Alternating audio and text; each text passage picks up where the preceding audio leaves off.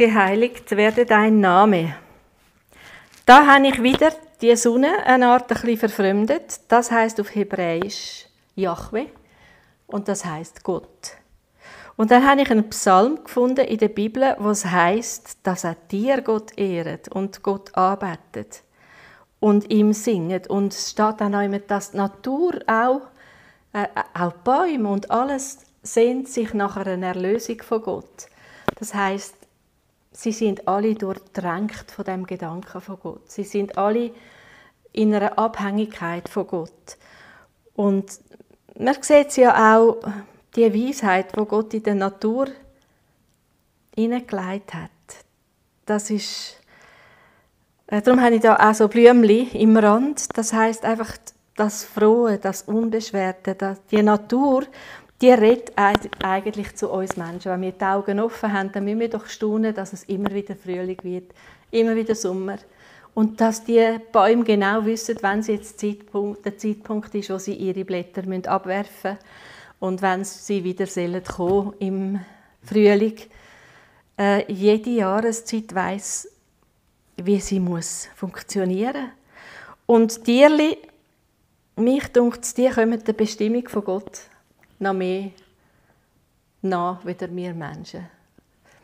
Eine Kuh, die graset, die käut wieder, sie schießt, sie brünzelt, sie gibt uns Milch und sie steht einfach dort und ist einfach Kuh. Das ist ihre Bestimmung. Wahrscheinlich auch Milch zu geben für uns und auch für ihre Kälbchen. Oder ein, ein Hund oder ein Büsi oder was auch immer die Tierli, die wissen, was sie zu tun haben. Und denken nicht, schießt mich heute an, also heute gehe ich jetzt nicht mit meinem Häuschen rumkriechen, jetzt verstecke ich mich. Und die machen das einfach. Und darum sind sie mir vielmal ein Vorbild, sie sind so echt.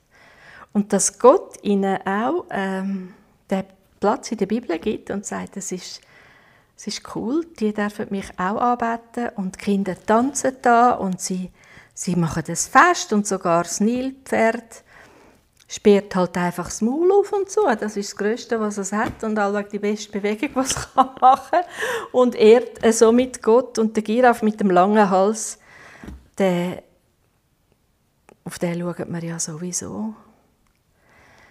Ja, und Blumen auch. Sie, da habe ich schon gestaunt, wie, wie Blumen, es gibt ja Blumen, die schmücken, das haben ihr sicher alle schon gemerkt. Und ich habe mich einmal gefragt, wie kommt dann in einer Rose so einen feinen Duft, den niemand anmachen kann, weil die Umgebung der Erde ist ja stinkig und Würmer sind da drin. Und äh, wie, wie passiert denn das, dass sie sucht Wasser auf, aber wo, wo findet dann die Geruchsverwandlung statt?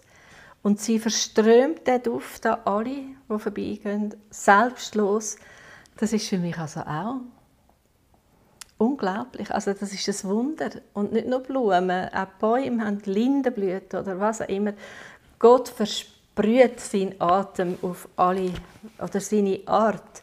Eigentlich so krass, dass wir es eigentlich alle sollten spüren und sollten merken, wow, was bist du für ein Gott. Und um das geht es. Also geheiligt werde dein Name heißt einfach, wir wollen staunen ab dir und wir es bleibt uns nichts anderes übrig, wieder vor dir quasi auf Knie zu gehen und dich anzubeten oder dich zu beklatschen und dich rauszurufen, Zugabe, Zugabe, weil du einfach so cool bist. Und das habe ich probiert mit dem Bild zu sagen.